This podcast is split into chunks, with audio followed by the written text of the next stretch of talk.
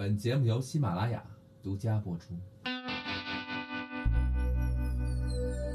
一起聊片儿，陪你喷剧，这里是 D 频道。D 频道。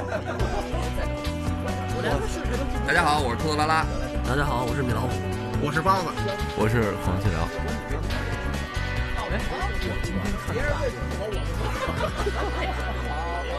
哎，这段看了，我让你们说懵了。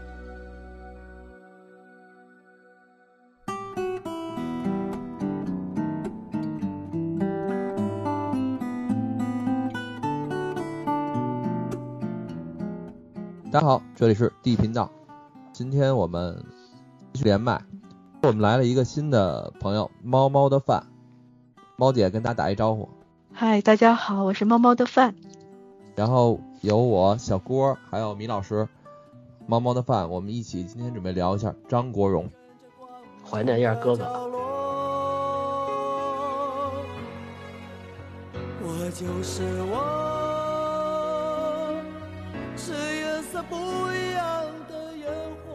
今天我们这期的主题呢是怀念一下我们亲爱的张国荣哥哥。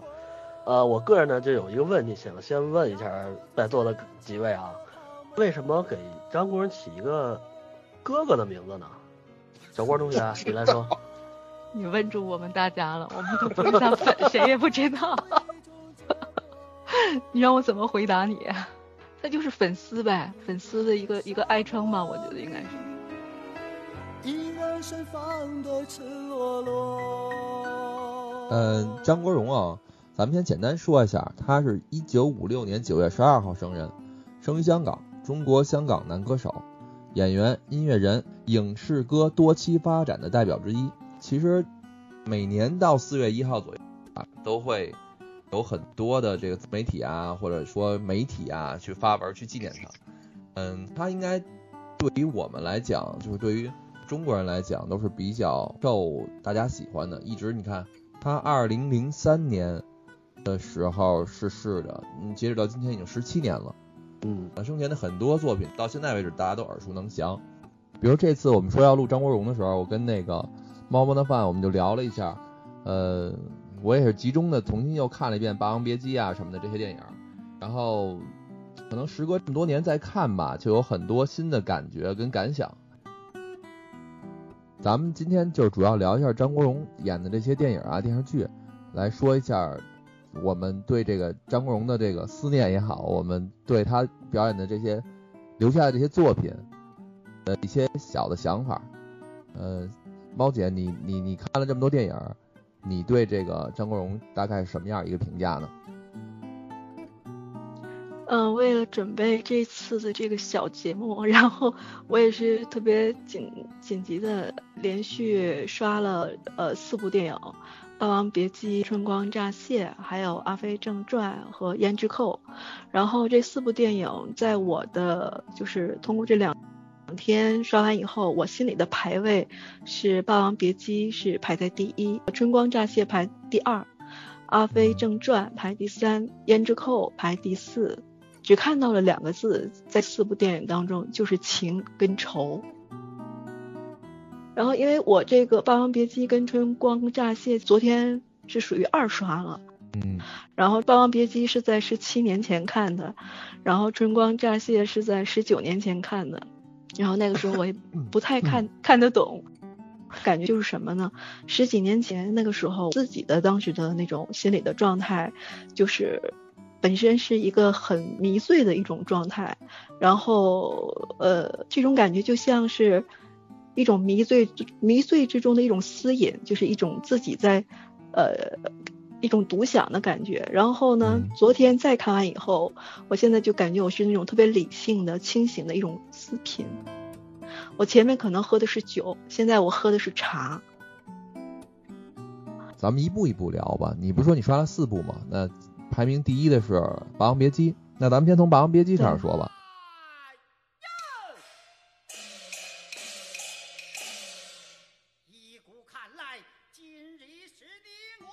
因为当年放《霸王别姬》的时候，我们都还小，尤其我还小，看不懂。然后这是我第一回好好看，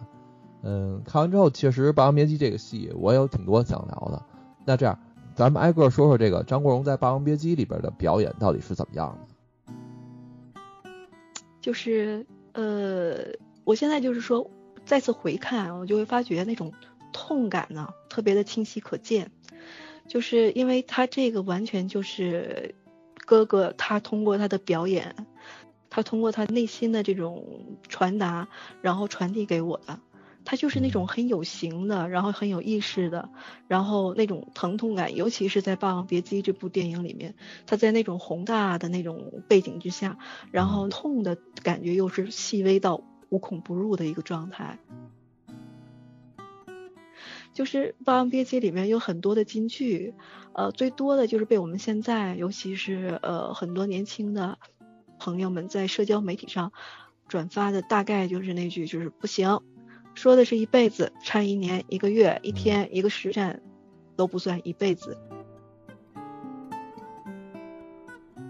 就这一句话，就在影片当中出现以后，一下子你就引出了程蝶衣他为人的一种信念，那就是一个吃字。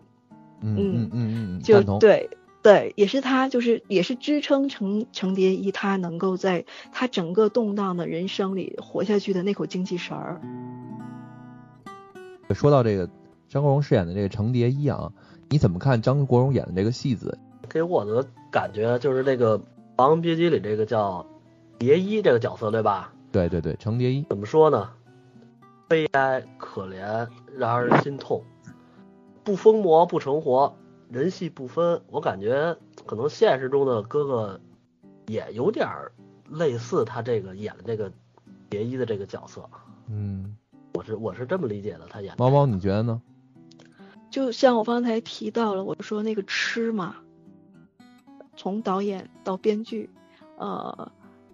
编剧是李碧华女士，然后导演是陈凯歌先生，他们整个对这个程蝶衣这个角色的这个呃所用的这种用情之深，然后对他的这个角色的精细打磨，然后整个他角色的这个成长的一个定位。呃，儿时他对母亲的这种痴，就即便是刀落、指断，那个孩子在后知后觉之后的那种痛心的那种嘶喊，然后青春期时呢，呃，小的这个他那个时候叫小豆子吧，他第一次对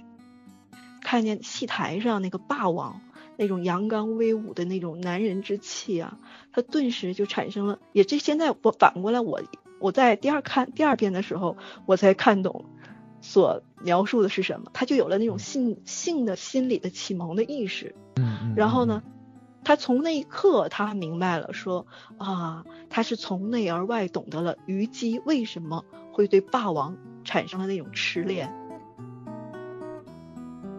然后呢，他对师傅啊，我们觉得这个师傅演的太棒了，师傅的那种威严恐惧，他对师傅那种。师傅对戏的那种爱戏、敬戏、人戏合一的那种权威性啊，同时又很带有那种父权性的那种痴迷，然后也造就是呃也造就了程蝶衣他一生人戏不分，然后最后就是我们最精彩的就是他跟他大师兄段小楼的这种痴，啊，我觉得就是那种情丝缠卷，然后他就越想抓。越紧就越紧呢，然后就越乱，然后整个就是这种这种感情的那种纠葛，就是没有了头绪。你根本就是在他们两个之间的这种，不管是什么情吧，兄弟情啊，要怎么说这个这个情，就是这种复杂的情感，你是看不到一个结局的。嗯，我在看这《霸王别姬》之前，我就多少对张国荣这个反串这个形象有一些认知了。呃，这不叫反串，就是他演这个旦角这个这个形象。其实我好像看到有有采访里边写到说，那个这个角色就是专门为张国荣量身定做的，所以他的表演是跟这个程蝶衣是在我脑子里边是非常吻合的。然后看完这部戏之后，我发现也确实是，除了张国荣，可能我脑子里很难想象有第二个人能把这个角色演活。的确是这样的，就是你能够感受到，就是哥哥对程蝶衣这个角色的这种痴迷的程度。然后我方才也提到了，就是他的这个身上，哥哥为了诠释程蝶衣，然后程蝶衣又诠释出这个痴字之后呢，我们反过来反观，就是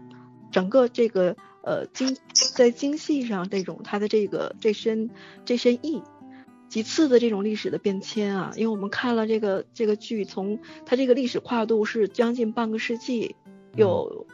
五六十年吧，五六十年。然后就是我说帮了程蝶衣是他的那身艺，败了程蝶衣的也是他那身艺，对，那身精精湛的艺，就是。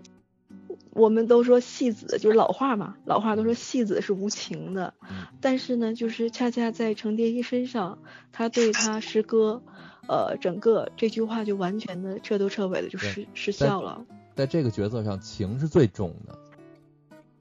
就是哥哥，他是在用他身上的每一个细胞啊重组。然后重新的一个衍生出了屏幕里面那个千娇百媚，然后换一真，然后又活在戏中永远不朽的程蝶衣。我当时看这部戏有好多新闻啊，说这个张国荣提前几个月来北京，啊，一点一点从唱念做打，一点点来学京戏，就是，嗯，很多报道说他学的当时多么多么认真，整个在这部戏里边呈现出来的这个这个角色也是真的看起来相当有这个。京剧功底的，你知道最让我最让我就是吃惊的点是啥？你知道吗？嗯，我这次再回看的话，我发现他居然有在里面有涉及到了昆曲啊，因为我第一次十几年前，首先我那个时候很小，我对昆曲不了解，然后因为我是从两年前吧，我开始喜欢昆曲的。就是我没事的时候，我就在我画画的时候，我就会听一听昆曲，然后就是这种状态。然后就是这次看让我特别意外，他这次里面居然有去用到昆曲，因为呃在戏曲方面呢，昆曲是重戏之首，就是它是重戏之首，就是重戏都是由昆曲演变而来的，呃。所以说，呃，虽然呃唱整个在呃戏里面的呃剧里面的唱全部是有代唱，但是这一身的身段儿是骗不了人的。呃，本身昆曲最讲究的就是身段儿，就是昆曲它是特别累，累在哪里呢？就是要求这个我们这个唱戏的这个演员本身他是要连他是要整个浑身都是动的，无论他今天是呃是什么。对他无论是什么什么呃旦角也好啊，青衣也好，怎么样，他怎么样他都是唱什么戏他都是要动。这里面给那个应该是给那个日本军军官唱的那段《牡丹亭》，对对对，就是真的。他包括那个身段，呃，你很难想象是一个香港的一个。张国荣他能够在这么短的时间内，把昆曲还有京剧的所有的这个功力，在短短的时间内就能浓缩并把它揉捏，然后把它吃透。嗯，说到这个张国荣演的程蝶衣啊，咱们还多说一句，有一个幕后英雄，你们知道这个程蝶衣的配音是谁吗？真不知道。你们看过一个戏特别特别好，叫《我爱我家》。呃，看过里边里边有一个小姑娘叫贾圆圆，嗯，知道，他爸拍的，贾志国杨老师，贾志国，杨立新老师，但是为什么要提特别帅？嗯，但是为什么要提他一句啊？就是因为呃这部戏都去都知道他参加了这个戛纳吧国际电影节的那么一评选评选，而且还得了金奖，呃，但人片方有要求，要求说所有的影片必须使用演员的原声，你不能使配音。所以，杨立新连字幕都没上去，他成了真正的幕后英雄。我通过这件事儿吧，我就只说一点，当然我不是说那个张国荣有问题，我是说咱们整个这个国内电影市场就是特别不重，特别不重视台词这件事儿。嗯，我印象特别深的就是前两年《老炮儿》特别火嘛，然后我去电影院看，里边有一个小鲜肉长得可帅了，就是那个六爷他儿子，然后这一张嘴，李易峰，嗯。一张嘴一口地道的南方话，特别特别出戏。你看好莱坞什么的这些，你甭管多大牌的演员啊，他们要求演哪儿就要说哪儿的标准口音。就咱们拿这部戏，就咱们拿那个《霸王别姬》来说，我觉得《霸王别姬》有点像后来拍的《阿甘正传》。嗯，阿拉巴马口音。对，这个阿甘他的口音也好，什么也好，就是我觉得我们的演员应该稍微敬业一点。他这个配音，我记得看过一个采访，然后他就提到他配这个呃程蝶衣，他整个配的时候是呃桶是挂着挂着的，就是从上面悬挂下来，然后他是就是脖子往上扬，整个头扬上扬四十五度的那个倾斜度，然后整个鼻腔是往上走，然后他就才能配出那种就是我们现在在电影里面看到那个程蝶衣那种那种非常柔美的那种，又很有一点点的那种就是女性的那种柔感，所以他整个就是这样的一个。就是他配音配的也是非常非常敬业的，这种全程他要多少天一直保持这个姿势去配这个音。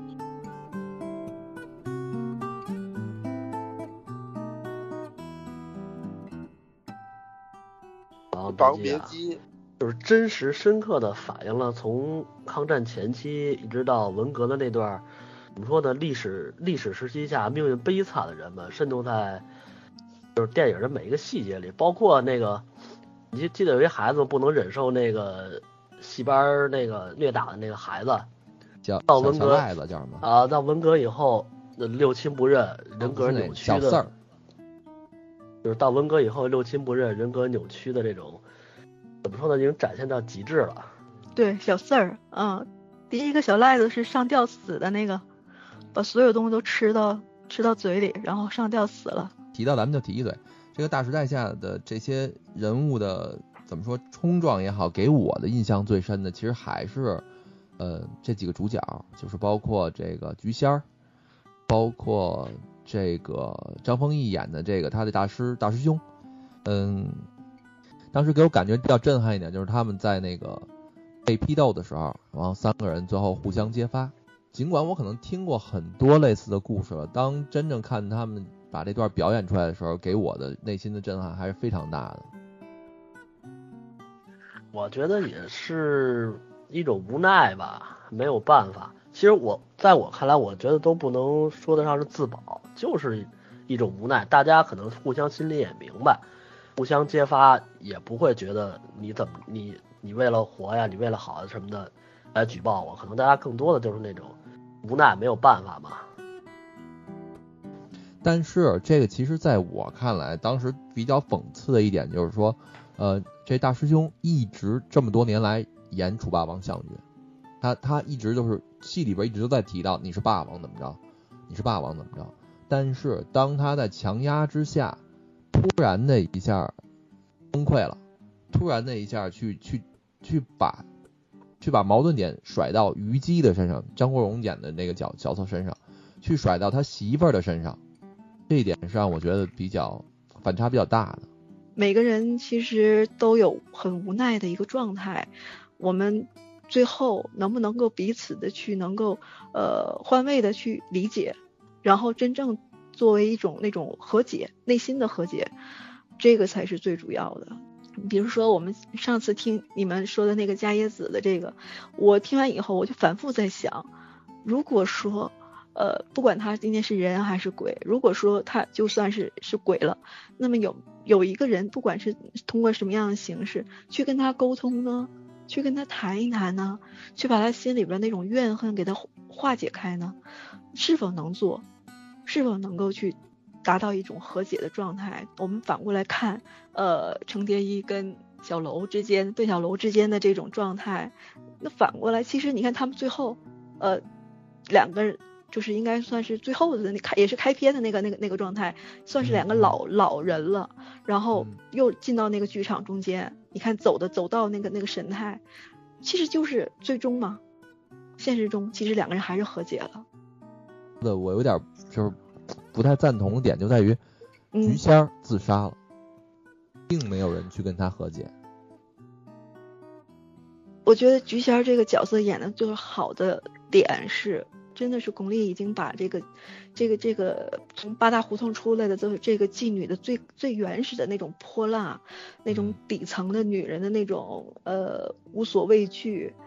呃。对对对，他的那种坚韧的那种感觉，包括他，呃，孩子流产，就是我觉得就是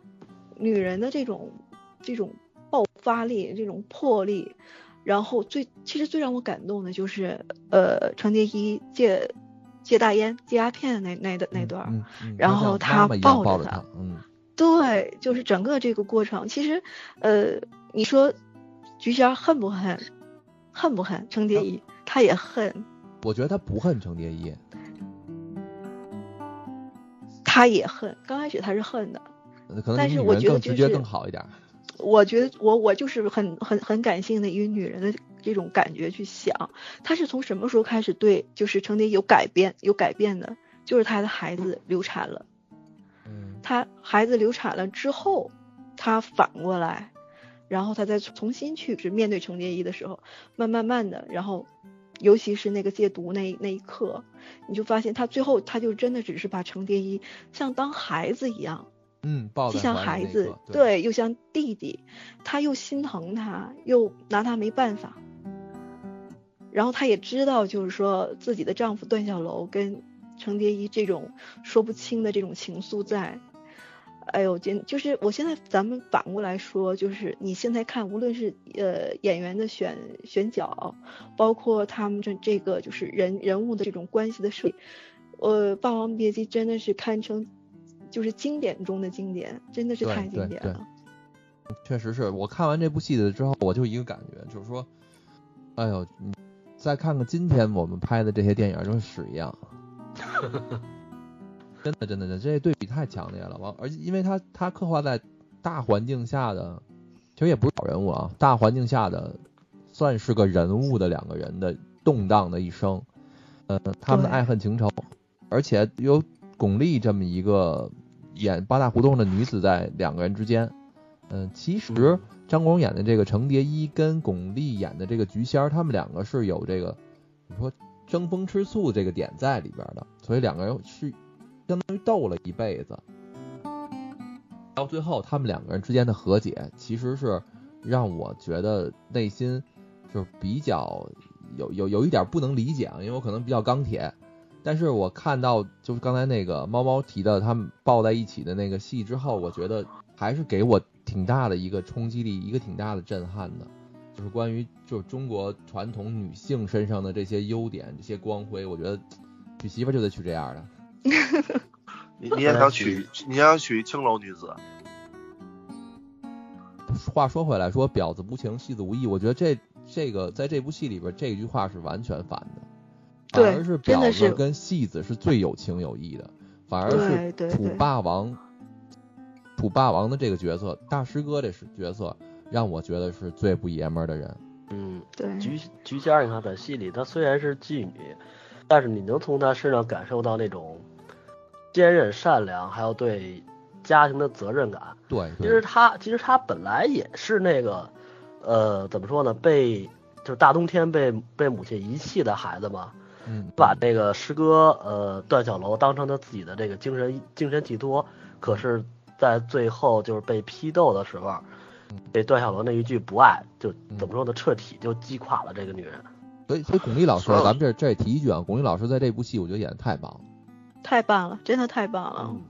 确实是。就是怎么说，呃，你你有的时候就这个他这个菊仙的这个角色，他刚出来的时候，会让我感觉到讨厌他，抵触他，嗯嗯，呃，厌烦他。哎呦，我这什么呀？这叽叽喳喳的，在干嘛呢？这是，慢慢慢慢慢慢慢慢的，你就会发觉，哎，有点感觉了。然后，哎呀。陈程蝶衣那种互相的那种闹情绪、那种斗啊，那种我要赢过你啊，呃，那个段小楼是我的男人呢，等等等等的这种争风吃醋，抱着到最后抱着程蝶衣，然后不停不停的往他身上盖戏服，然后就是搂着孩子一样，你你有那种他那种母性，就这样一点一点一点一点的被激发出来了。其实他对段小楼，他也是有母性在的，也像是对。对孩子一样，所以就是说，任何的问题他都会在身边提点的。对，其实这就说明什么？就是男人无论到了多大岁数，在女人的眼里都是个孩子。换话题啊，你这个 丢沉重了。我刚小郭提了一句，有好多那个有名的这个配角也好啊，客串也好啊，我就认出来一个，我认出吴大维来了，我 太逗了，他演那坏人咬牙切齿那样，演的还挺好。其实我想说的是，那个英达演的太棒了。啊，英达也挺好的，就是那个经理。哎呦，我我我不是要吐吐吐槽那个后期拍的梅兰芳啊，但是真的是你你反过来你拿当时英达演的这个经理跟呃那个孙红雷演的那个经理，嗯，就是他其实有点类似于一个现在算算是经纪人吧，那那种角色。你看他们两个人一这个一对比，你就能对比出来，就是真的是。哎呦，那英达整个那个那个那种那种呃因势利导的那种状态，他看到，对他第一次看到那个呃程蝶衣，然后还小孩子，我本是什么什么男二郎，我不是什么女娇娥什么什么，的，慢慢慢慢最后一点一点一点一点一点一点，赢到最后他俩成角了，然后他又在那他们俩面前就那种阿谀奉承啊等等等等的，你就看那种转变，你就看那种转变，然后这里边我还要提到一个点，就那里面那个张公公。其实这个张公公啊，就是我觉得就是说李碧华他在我写这个东西的时候，他只是把整个让一个张公公代表了整个的大清。对对对。呃，他最后老爷子卖烟的那段，其实他影射的是谁？是溥仪的，最后跟溥仪在一起的那个最后那个妃子。因为最后呃最后那个妃子她是呃应该是最后是在东北吧，应该是到老的时候就是非常潦倒。然后就是不停的卷那个烟卷儿，然后也是在外面就是端着一个小匣子在那会儿去卖他卷的那个烟烟卷儿，就是他整个的这个通过一个张公公，然后包含了整个的这个大清的这个一个末年的一个状态，就这晚年的这堆遗老遗少嘛。对对对，你就其实看张国荣在那边就是呃披头散发抽抽鸦片的那个状态，就很像张公公。他第一次见到那个张公公那个那个那个那个样子，就是他是一种一种对应。但我想现在想说的能说吗？比如说很多的性暗示，这能说吗？可以可以，没问题。你比如说很多的性的暗示，就是这种同性之间的这种暗示，呃，比如说第一次让他去改这个口，然后拿那个大烟大烟锅去搅那个搅他的嘴。就是你这里面就可以就是一种很强烈的一种性的暗示，嗯嗯嗯，然后我前面我也说了，那个就是呃，程蝶衣小的时候，小他是小豆子的时候，第一次看到那个楚那个楚霸王，然后他的那种生理的反应，然后接下来的话，他在呃拍他呃抽大烟的那个样子，然后整个屏幕里你看到的是什么？是那种老北京我们看到那种游的那种鲸鱼。在缸子里面，嗯嗯，那它也是一种性的暗示啊，代表着这这我真看不出来性暗示，我也没看出来，代表的是精子，然后这个，这你是强行解读吧？这个不是我我看这段啊，我觉得他是跟最后他们互相揭发那场戏是对比，他拍那个他透过鱼缸拍张国荣吸鸦片时的那个状态，和到最后是透过火焰拍几个人的状态，我觉得这是。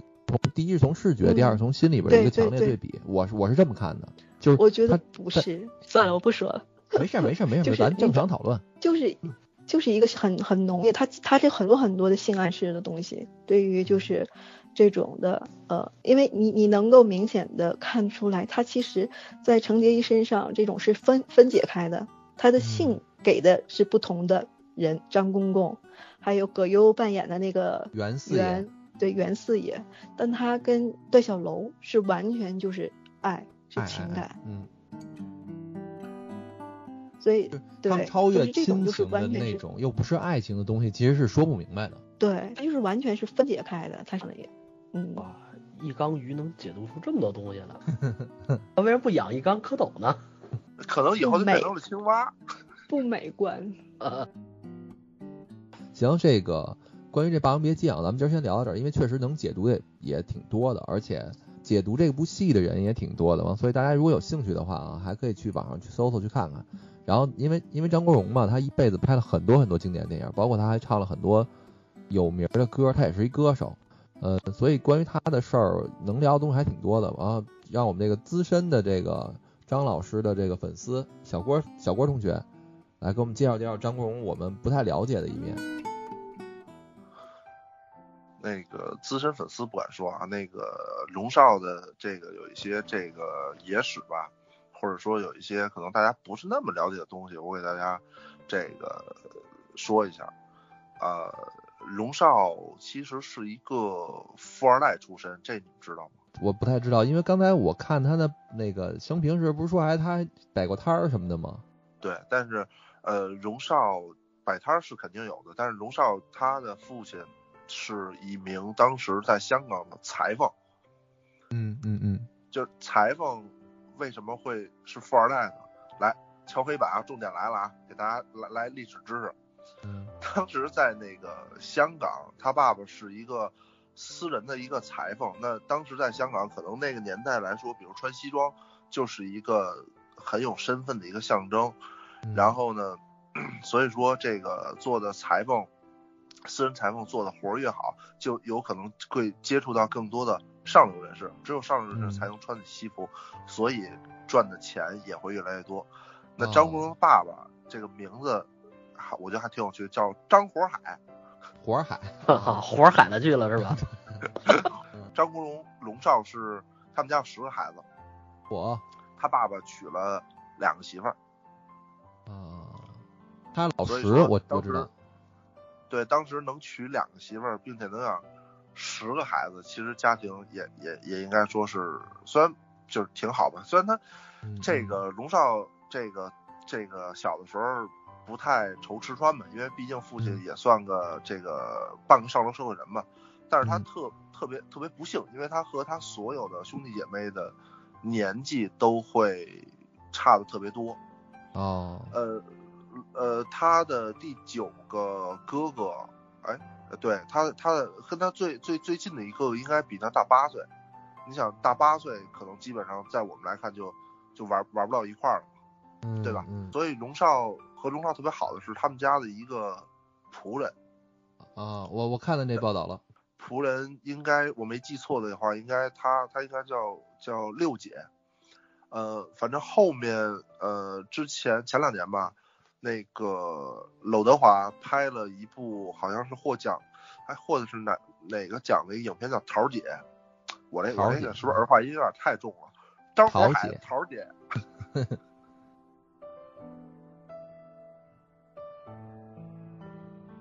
据说就是有有有一些戏份是借鉴了那个荣少和六姐的一个一一些他的一些经历的一些东西在里面，所以说当时这个六姐去世的时候，张国荣还是特别的悲伤，所以最后其实他导致到最后的一些情况，其实他这个他算他的一个阿姨或者一个姐姐这么一个人去世，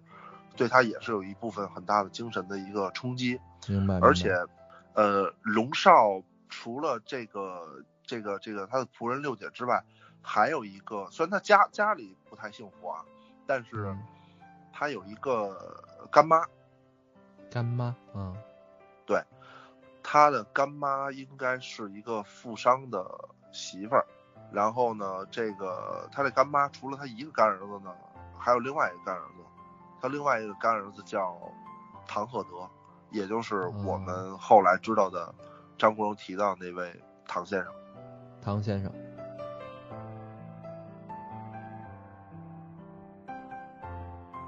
对，但是当时两个人就小的时候，两个人有没有？应该是没有的，因为那时候龙少可能还是像我们一样，还是喜欢女孩。但到底是在什么时候有转变呢？可能是在拍完《霸王别姬》之后。你是有依据吗？还是你自己？跟人家掐指算的呀？呃，是这样啊，因为那个在他拍《霸王别姬》的时候，他他是表演了一个旦角，而且这个程蝶衣这个其实挺让我们大家有有所惊艳的。而且自从这部片儿播出之后，他的这个绯闻就已经传出了，说他是这个。同志的这个这个这个这个身份，嗯嗯嗯，呃，当时应该跟他传绯闻的，除了唐先生之外，还有李小田。哦，后面一直很多年就都会有这个相应的一个绯闻，直到他在九七年拍过了另外一部可能我们也知道的片儿之后，他和另一个影帝，另一个影帝也被传为他的这个绯闻对象。这部片儿叫《春光乍泄》，春光乍现。那那那个他的对象就是伟仔梁朝伟。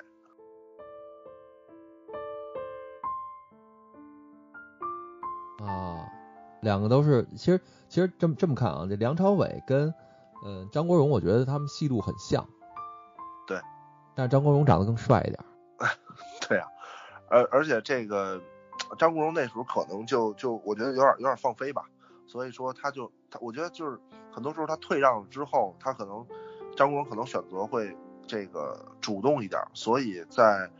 呃九七年的时候吧，有一个那个九七年回归的时候，有一跨越九七的一个那个演唱会上，张国荣唱了一首《月亮代表我的心》。你问我你有多深，我爱你有几分？他在唱这首歌的时候说，会把这首歌送给他的母亲，也送给他生命中另外一位挚爱的好朋友唐鹤德先生，也就是我们后来知道唐先生。就是他变所以相告白了一下，是能这么理解吗？我我觉得可以可以这么解读。那后面的来说，可能就是香港的这些狗仔队，他会有一些拍摄一些这个龙少和这个唐先生的一些照片，就会在嗯不停的在在去去铺大家的视野。然后后面呢，就在两千年的时候吧，然后这个龙少又又在红勘，他当时举行了一个演唱会，当时是一个奇装异服，龙少是穿的裙子。啊，女装，对对，这我我见过这照片。对，而且他请的是这个大师为他为他设计的，那个其实是非常棒的一场演出。但是舆论的话，这些这个香港这些狗仔报纸就会说他是扮女人啊、异装癖呀、或者说怎么样怎么样怎么样。嗯，那后面来说呢，就是他在我们这边那个内地来说，就演唱会就不让他穿这个奇装异服。那马来西亚那边也很多东南亚国家，因为他是这个亚洲巨星嘛，对吧？嗯就也不会让他以一个呃奇装异服去去去来办演唱会，而且会让他以一个就是相对这个健康一点的形象去、去来去做演唱会，然后也会把很多的一些，比如稍微这个有一些暧昧的歌曲就不让唱了，所以那个时候嗯其实是他这个我觉得就是一个一个一个激发吧，然后就是会患了抑郁症，以至于到零二年的时候，就是他拍了他最后的那部《异度空间》，那是他最后一部影片吧，也是这个所有的这个哥哥的影迷说他最终入戏，然后最终走向了不归路的一部戏嘛，然后最最后也是零三年的四月一号嘛，香港的中华文化嗯嗯嗯，哥哥就就纵身一跃了。我觉得最后说那个电影说那个跟他这个最后的结局有关系，我觉得这倒是完全是炒作。对啊，反正我觉得这个，我我多说一句啊，我觉得这些香港的这些报纸吧，其实特别害人。比如就那个一一周刊，嗯嗯嗯嗯嗯，报了多少事？对啊，他他就是完全不以这个一些这个花边儿花边或者对吧，丑闻，会以这个对这个私生活嗯来来去诋毁这个这个艺人，然后也会渲染带节奏，让这个民众去有一些负面的一些影响吧。这个其实我觉得是超越了一个道德的底线，也破坏了一个社会的风气吧。对我也然后嗯所以现在我我们国内其实呃说白了，演艺圈也也有这个问题嘛。大家呃流量小生啊或者怎么样啊，他有杨立新老师演的好吗？没有吧？但是杨立新老师的片酬是多少？他们的片酬是多少？对吧？对不以不以作品的成绩来为卖点，以这个卖流量、卖肉体、嗯卖颜值，其实我觉得浮躁，我只能用这两个字来形容。让你很痛心是吧？对，因为我看不到更更多好的影片，看看到更多是我们的这个，呃，这个米老师总结的这个一脚把这个科幻大门关上的这些作品。其实我我倒觉得啊，就是你如果要想成为一个公众人物，你你可能就得要承受这些东西，就是呃，人们看到你鲜花盛开的那一面，那自然会有心理阴暗的人去挖你埋在泥土下边的东西，这个觉得是事情两面性吧。对的，嗯那个荣少其实是他是在十三岁的时候去英国念的书，嗯，这一看就是富二代了。他当时读的是就是想子承父业嘛，读嗯对，读的是纺织专业，未来也是想这个子承父业，但是非常不幸的是，他的父亲这个张火海，嗯在那个七六年左右的时候吧，应该是得了重病。那哦荣少当时上大学嘛，就放弃了学业，就回回到香港了。然后让他特别成名的，其实也是，呃，然后进入演艺圈吧，其实也是我们这个平时在各种综艺节目中能听到的，就是他的朋友和他一起去参加这个这个选秀节目吧。嗯，结果他选上了。对，张国荣应该是这个最后去到的是香港区的，应该是亚洲的一个歌唱比赛，我记得是亚洲的一个歌唱比赛。然后龙少最后是决赛，然后应该是亚军。哦，他败给谁了？哎，托老师，你这个问题太好了，他嗯败给了一个人，这个人叫钟伟强。哦，还真听说过，但是完全不知道他有什么作品。对呃，你听说过？可能是因为这两年听说的。啊、为啥？因为因为他上了《中国好声音哦，》，一个大爷。是吧？这个张国荣和这个钟伟强也是当时签约了这个经纪公司嘛，然后嗯他们经纪公司呃有一个刚出道的呃小姑娘，当时是小姑娘，也就是后来叫梅艳芳是吗？啊不不不不，那是谁啊？是这个张国荣唯一这个承认他喜欢过的一个女生哦，我知道那个毛舜筠。毛舜筠。然后张国荣还还还向毛舜筠求婚了呢，但但是当时毛舜筠把他给拒了，把荣少给拒了，因为毛舜筠当时十七岁，哇，好像好像不太符不太符合我们的婚姻法是吧？哥哥他他和另外两位是被称为中环三少，你们知道吗？没听说过。二环十三郎我知道。嗯，十三郎我也知道。中中环三少，其中这个另外两位，一位叫陈百强，陈百强啊，唱歌的吧？压僧和球。而另外一位钟保罗，你们知道吗？哎呦，这不知道了，像踢球的这名儿。那为什么他们三个叫中环三少？呃，是因为当时那个中环是香港比较繁荣的地方，然后嗯那那边会有很多的酒店。那从那个他们三个人又都是富二代，会经常出出入于这种地方，所以当时把他们三个哦又都长得英俊潇洒，所以他们三个就叫中环三少。就是中环三个公子哥，是这么理解吗？对对对，可以这么理解。啊啊，他们三个人合作过一部影片，也是一部我我认为比较经典的影片，叫《失业生》。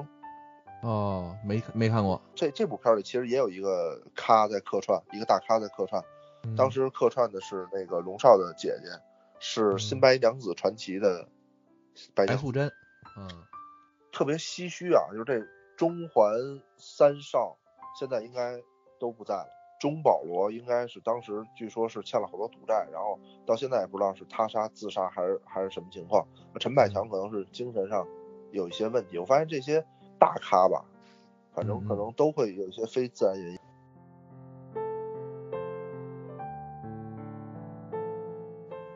小郭给我们介绍这么多张国荣的这算什么野史也好啊，什么也好啊，大家就当一故事听就完了啊。嗯有没有考证我也不知道。呃，嗯，咱们剩下这点时间，这个猫猫，你还有关于他别的电影的想法跟介绍吗？咱们简单聊一聊。因为刚刚呃郭老师提到那个《春光乍泄》了嘛，然后我之前也提到，我说这个《春光乍泄》我也二刷了，然后我的感觉就是这一次再看的时候，觉得就是呃何宝荣，呃他呢就像罂粟一样，就是让人着迷。然后有一种就是，嗯，你一旦就是爱上他的话，你就不想抽离，然后根本就无法去戒断对他的那种爱。黎耀辉就那里边是梁朝伟演的那个角那个角色，然后他呢就是在跟呃何宝荣之间的这种关系上，就是他就像一个呃被动的一个上瘾的一个上上瘾的这么一个瘾君子，吸毒上瘾的。对，吸毒上瘾的这么一个不断被引诱，然后面对那种就是嗯不不停的那种左右摇摆啊，然后那种，但是他心底是心底之下又对这种欲望与呃何宝荣的这种欲望他又无法去抗拒，呃你能感觉出来，看完这个《春光乍泄》里面两个人之间在肉体上的这种愉悦来得快去得也快，但是。整个片子里面就这种两颗，他们两个心，这两个这两颗心之间的这种更大幅度、更大篇幅的去表达出了这种他们两个人之间的这种心与心之间的挑逗啊、摩擦呀、推搡啊，然后呃又彼此互拥啊，就这种，但是你却能感觉到无论如何都是在失衡，这种感情，这种两两者之间的感情怎么样也都摆不正。人们会把这个《春光乍泄》里面的何宝荣跟《阿飞正传》里面的那个旭仔进行一个比较，说《阿飞正传》的旭仔投胎转生变成了何宝荣，也有说何宝荣的前一世是《阿飞正传》里面的旭仔。就是你能感觉到这个《阿飞正传》里面的旭仔是一个那种，呃，内心极度的空荡，然后又很痛苦无助，然后他把所有的这种不满对这个世界的不满的情绪外化成一个特别混不吝的一个男人。对，然后在这种状态下，他在他自己的这种感情的国度里，他是一个特别飘忽不定的这种纵火犯，他去不停不停不停不停的去点燃别人，然后让那些。呃，被点燃的女人去疯狂的去爱恋着他，但是，即便是这些女人怎么样去爱他，也都永远填填不满旭仔心里面那种那种空洞，就是。有的时候就是真的是哥哥，就是每次都是在用灵魂啊，从他躯体里往外散发那种表演的魔力。然后你看到就是哥哥的年龄，他在不断不断的那个，呃，他的阅历不断不断的那种增，他的那种饱满度之后，能够感觉到他那种游刃有余的那种掌控他自己的肢体表情。以及他的声音，他真的做到了一人千面，就是并且在镜头面前，他面对着我们，他给我们诠释了这人世间不同样貌下的孤独。那个，我们这期咱们时间也差不多了啊。如因为张国荣演过那么多好电影，我们想挨个聊也聊不也聊不完，而且你不管说是咱们怎么去聊他，我觉得都，嗯。都没办法说清这个演员，没办法说清这个人，所以呢，在可能张国荣离开我们十七周年了，那在这个十七周年之际吧，呃，咱们也每个人推荐两部影片吧，让大家如果还能想起他的话，还想念他的话，有一个有一个纪念他的方法。小郭，你推荐两部影片？嗯，我觉得我推荐两部哥哥的这个比较热闹的片儿吧，一部叫《纵横四海》。是和发哥一块演的，一部是这个《英雄本色》，《英雄本色》好，也是和发哥还有狄龙一块演的。李老师，你觉得哪两部比较好？既然小郭老师推荐了两个动作片，那我就推荐个爱情片吧。呃，《胭脂扣》。胭脂。倩女幽魂。倩女幽魂，嗯，不错，都对吧？喜欢。猫猫呢？那个女性观众应该其实你们的感情更细腻一点。但是现在爱情跟动作片都推了，你怎么办？那我还是要鼎力推这个《阿飞正传》，看看哥哥是如何诠释一个渣男的。然后，然后呃再推一部，就是他特别诠释的特别钢铁直男，然后那种的是那个他跟刘德华一起演的那个那个版本的《上海滩》。啊，上海滩，对，这个这也挺好。对，那个片儿我是已经刷了不下三次了，然后也是在很久很久以前，也都有十十年前了，所以这个就是，嗯，反正呃，女人都懂，看了那个片儿就会很喜欢。那那那现在你们把好都表完了，其实那我就推荐第一个就是《东成西就》，我觉得还是值得再去看看的，好多经典一个热闹的的片儿。对经典的场面。然后另外呢，最后一部呢，我还是推《霸王别姬》。呃，其实呃现在来看啊，因为我拍过太多类似的题材的东西了，就是大时代下人物的变化。但是呃，我推《霸王别姬》的点跟别人不一样，我是觉得咱们其实应该好好的去看看那些老的玩意儿，包括京剧，包括里边的当年的那些东西，糖葫芦，包括那些吆喝声，我觉得这些都是让我特别感动的东西。呃从另外一个角度吧，看看我们现在时代变迁到现在了，有些东西啊，别都丢了，该捡捡了。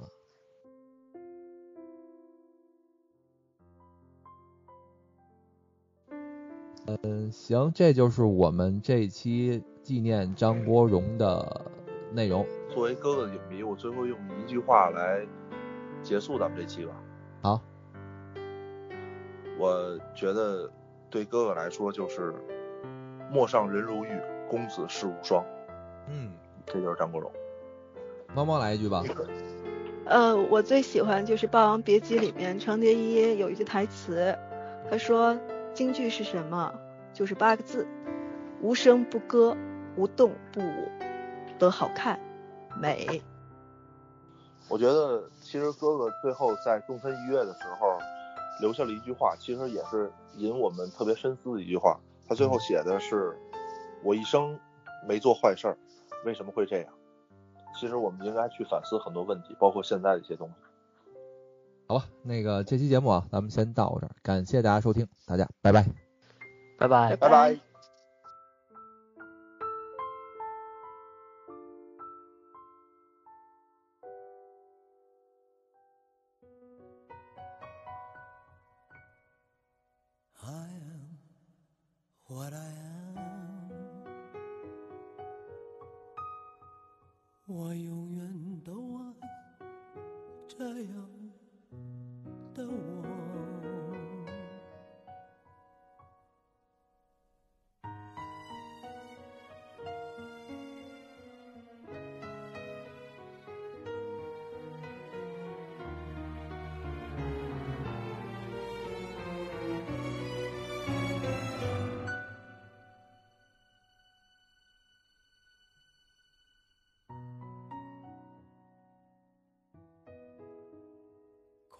是快乐的方式不止一种，最荣幸是谁都是造物者的光荣，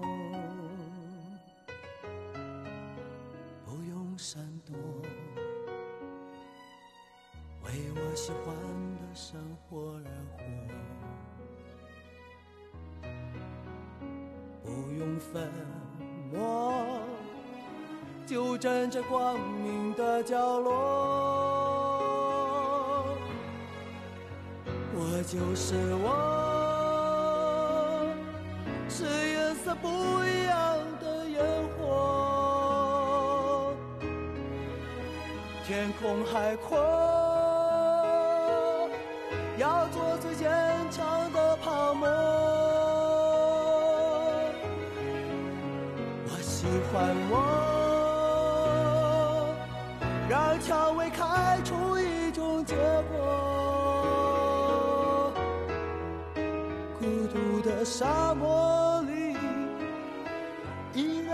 放的赤裸裸。